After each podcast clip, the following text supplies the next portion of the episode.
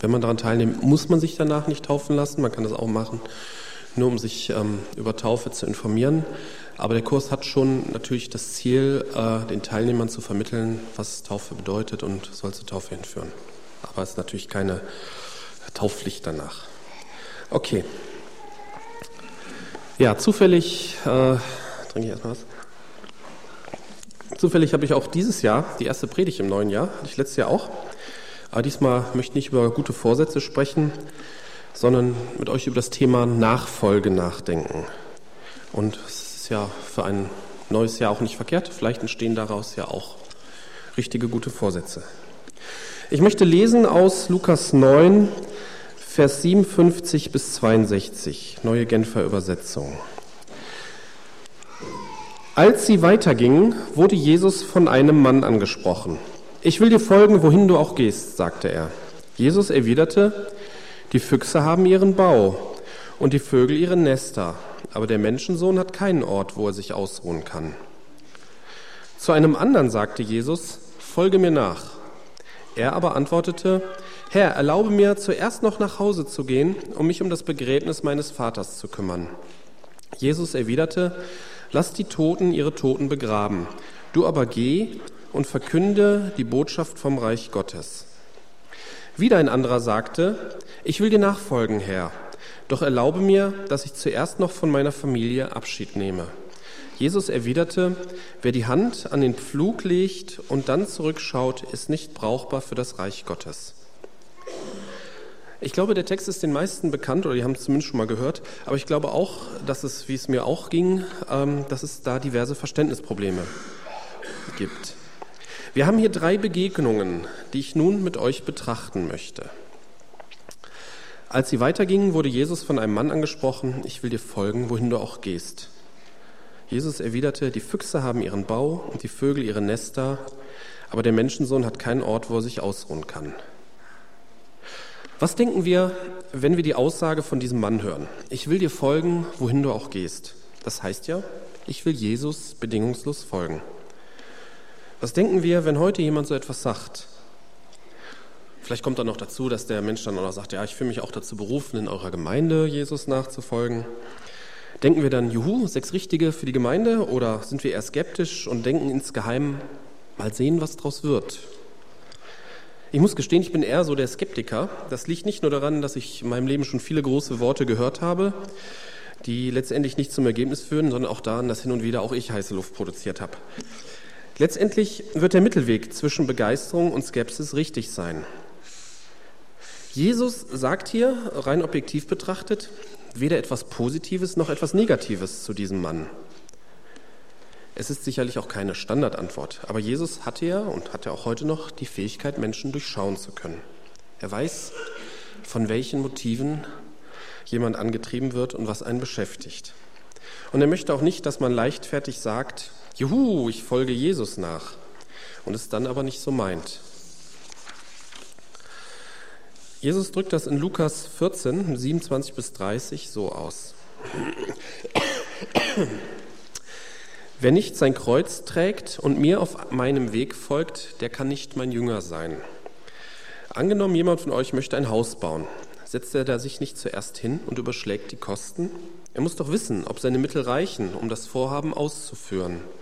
Sonst kann er, nachdem er das Fundament gelegt hat, den Bau vielleicht nicht vollenden. Und alle, die das sehen, werden ihn verspotten und sagen, seht euch das an. Dieser Mensch hat angefangen zu bauen und war nicht imstande, es zu Ende zu führen. Ist ja auch so, ne? Wenn jemand all seinen Bekannten erzählt, ich folge ab jetzt Jesus nach und schmeißt dann nach ein paar Wochen hin, der macht sich überall zum Affen, ne? Und davor will Jesus uns bewahren. Für Jesus ist in erster Linie die Echtheit der Nachfolge wichtig. Als er noch über die Erde wanderte, hatte er sehr viele Nachfolger in dem Sinn, dass zeitweise viele Menschen mit ihm herumgewandert sind. Und da kam es öfter mal zu dem Punkt, dass Jesus Dinge sagte, die seine Nachfolger nicht hören wollten. Eine solche Situation ist in Johannes 16 beschrieben und es mündet in die Verse 65 bis 66. Er schloss mit den Worten, aus diesem Grund habe ich zu euch gesagt, niemand kann von sich selbst aus zu mir kommen. Es kann nur durch das Wirken des Vaters geschehen. Von da an zogen sich viele seiner Jünger von ihm zurück und begleiteten ihn nicht mehr. Er sie verschreckt. Aber das nimmt Jesus in Kauf. Ihm ist die Echtheit wichtiger als die Zahl. Es hat Konsequenzen, Jesus nachzufolgen, damals wie heute. Und für diesen Mann war anscheinend von Bedeutung, dass Jesus auf der Erde zur Wanderschaft verpflichtet war. Alle haben ihr Zuhause, Zuhause, nur Jesus nicht. Das möchte ich später nochmal aufgreifen. Und jetzt kommen wir erstmal zu der nächsten Begegnung. Zu einem anderen sagte Jesus, folge mir nach. Er aber antwortete, Herr, erlaube mir zuerst noch nach Hause zu gehen, um mich um das Begräbnis meines Vaters zu kümmern. Jesus erwiderte, lass die Toten ihre Toten begraben, du aber geh und verkünde die Botschaft vom Reich Gottes. Da musste ich viel drüber nachdenken. Darf er nicht zur Beerdigung seines Vaters gehen? Also, ich habe da zu dem Text schon viele Erklärungen gehört und deswegen glaube ich nicht, dass ich der Einzige war, der damit so Probleme hatte. Ne? Also zum einen habe ich mal gehört, ja, das geht darum, der Vater war noch gar nicht tot, der wollte halt so lange zu Hause bleiben, bis der Vater dann gestorben ist, ne, dass das so sinnbildlich gemeint ist. Oder eine andere Erklärung, die ich gehört habe, war, ja, Begräbnis, da können sich ja auch Nichtgläubige drum kümmern. Für Gläubige, die müssen halt das Reich Gottes verkünden, die sollen sich darauf konzentrieren. Beide Erklärungsmöglichkeiten führen eigentlich dazu, dass sich der Angesprochene so nicht um das Begräbnis kümmern soll, sondern losgehen soll, um das Reich Gottes zu verkünden. Ich glaube, dass die Erklärung viel simpler ist. Jesus sagt ja gar nicht, dass er nicht zur Beerdigung gehen soll. Der Angesprochene bittet, lass mich gehen, und Jesus sagt, geh. Ich war letztens auf der Beerdigung eines Nachbarn. Und ähm, beim anschließenden Leichenschmaus saßen meine Schwiegermutter und ich an einem Tisch mit Bekannten dieses Nachbarn. Wir unterhielten uns über dies und das und kamen auch so ein bisschen auf das Thema Tod und der Sinn vom Leben. Ne, das kann ja bei einer Beerdigung mal passieren, dass man auch mal über den Tod spricht. Meine Schwiegermutter hat versucht, im Gespräch auf Jesus hinzuweisen. Und ich war so ein bisschen irritiert. Ich glaube, ich habe noch nie bei einem Leichenschmaus mit Leuten über das Evangelium gesprochen. Ich habe nachher lange über die Situation nachgedacht und als ich dann diese Verse las, wurde ich an diesen Leichenschmaus erinnert. Ich glaube, ich habe mich wohl eher wie einer der Toten verhalten, die den anderen Toten unter die Erde bringen. Du aber geh und verkünde die Botschaft vom Reich Gottes. Das wäre mein Auftrag gewesen. Muss natürlich in so einer Situation immer gucken, ne, wie das passt, mit wem man am Tisch sitzt, aber es gilt grundsätzlich. Du aber geh und verkünde die Botschaft vom Reich Gottes. Und ich glaube nicht, dass die Beerdigungen damals sich grundsätzlich von den Beerdigungen heute unterschieden.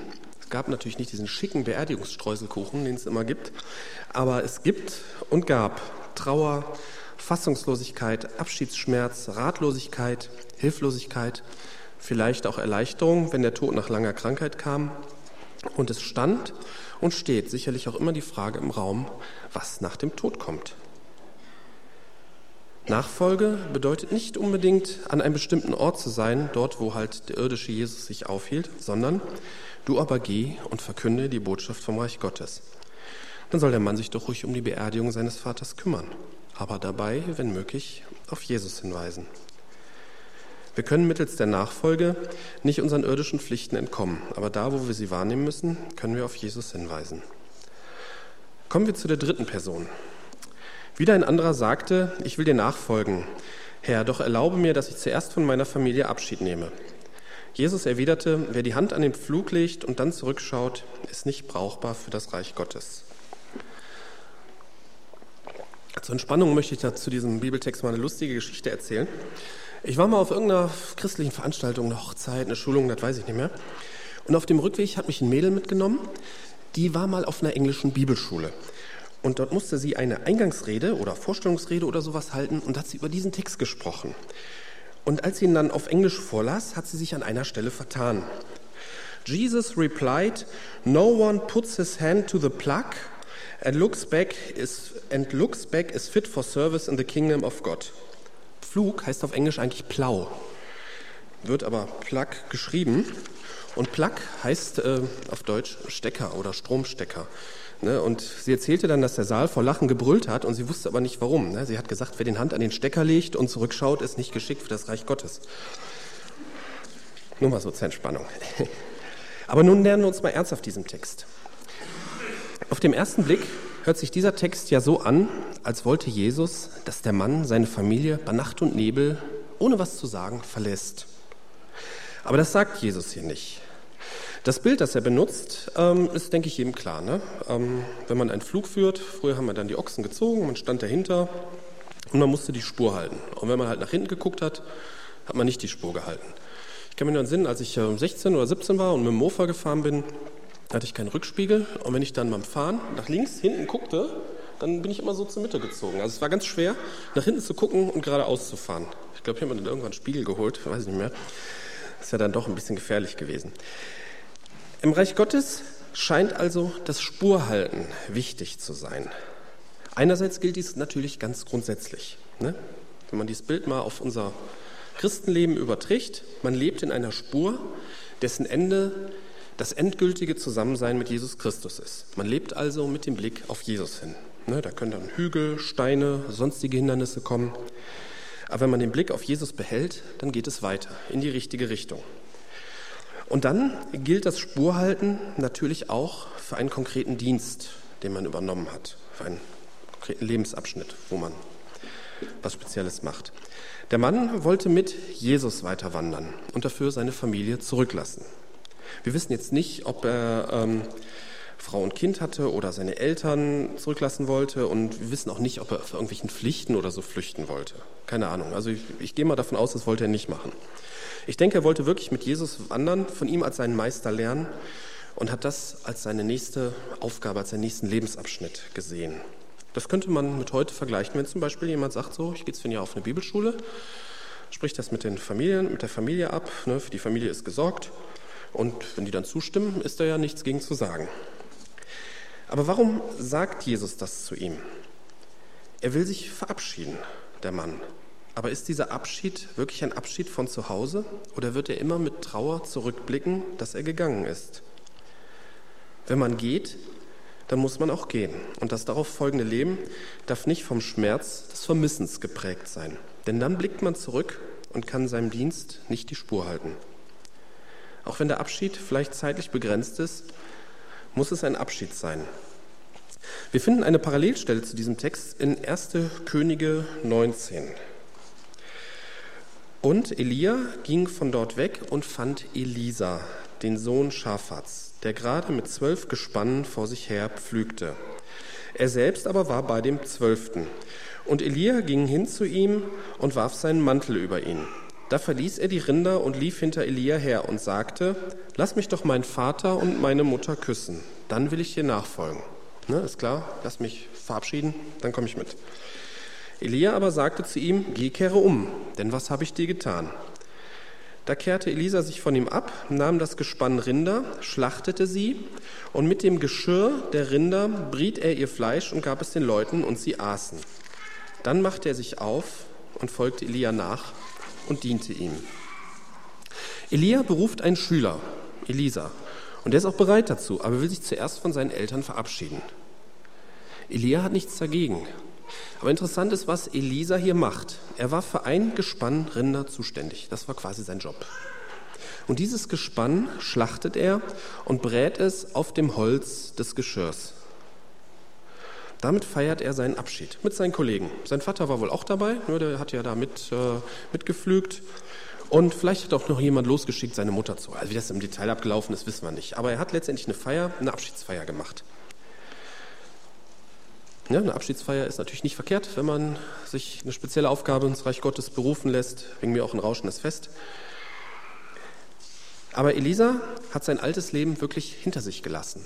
Er hat sein Arbeitsmaterial vernichtet und damit seinen alten Arbeitsplatz symbolisch aufgelöst. Er hat wirklich Abschied von seinem bisherigen Leben genommen. Und das ist, denke ich, wichtig. Und das ist in diesem Text hier gemeint. Dann machte er sich auf, folgte Elia nach und diente ihm. Ja, gucken wir uns nochmal so die drei Personen als Ganzes an aus unserem Text. Also der erste und der dritte, die wollten von sich aus Jesus nachfolgen und beide werden von Jesus auf bestimmte Konsequenzen der Nachfolge hingewiesen. Der zweite wird von Jesus aufgefordert, ihm zu folgen, bittet aber darum, sich erstmal um das Begräbnis seines Vaters kümmern zu dürfen. Und dieser wird von Jesus, wie ich meine, zu dem Begräbnis hin ausgesandt. Geh und verkünde die Botschaft vom Reich Gottes. Wie stellten sich die drei Nachfolge vor? Ich glaube, sie hatten ein etwas eingeschränktes Bild davon. Sie wollten bei Jesus sein, was ja immer richtig ist. Aber sie wollten auch das Alltägliche dabei ausblenden oder vielleicht sogar als was Lästiges schnell abhaken. Bei Jesus sein zu wollen, ist natürlich immer richtig und wir können das auch. Ich meine, damals mit dem irdischen Jesus, der war halt auch in dem Sinne noch begrenzt, was, er, was Jesus ja heute nicht mehr ist. Heute kann ja jeder immer bei Jesus sein. Aber auch wir stehen in der Gefahr, dass wir Nachfolge und Alltag trennen. Nachfolge findet in der Gemeinde statt, besonders in gemeindlichen Diensten und den Alltag, den muss man halt irgendwie überleben. So sollte es natürlich nicht sein. Jesus sendet uns zuerst in unseren Alltag. Hier findet unser erster Job statt. Aber Nachfolge kann und wird natürlich über den Alltag hinausgehen. Viele Menschen hat Jesus schon in besondere Dienste berufen. Und solche Dienste sind ja nicht nur schwer, sondern bringen auch Lohn mit sich. Aber es kann bedeuten, dass man zum Beispiel kein richtiges Zuhause mehr hier auf Erden hat. Es kann den Abschied von geliebten Menschen bedeuten, ne, was es für die beiden Männer in unserem Text bedeutet hat. Jesus führt uns hier im Text vor Augen, dass wir uns solche Konsequenzen bei bestimmten Diensten gut überlegen müssen. Allerdings gibt Jesus für solche Fälle auch ganz wundervolle Zusagen. In Markus 10, 29 und 30. Ich sage euch, wer um meinetwillen und um des Evangeliums willen Haus, Brüder, Schwestern, Mutter, Vater, Kinder oder Äcker zurücklässt, bekommt alles hundertfach wieder. Jetzt in dieser Zeit, Häuser, Brüder, Schwestern, Mütter, Kinder, Äcker, wenn auch unter Verfolgung und in der kommenden Welt das ewige Leben. Bei allen Konsequenzen, über die wir uns natürlich vorher klar werden müssen, dürfen wir diese wundervollen Zusagen nie vergessen. Jesus überfordert uns nie. Und wenn wir manches nicht können, dann können wir aber trotzdem da, wo wir sind, bei ihm sein und in seinem Reich mitarbeiten. Amen.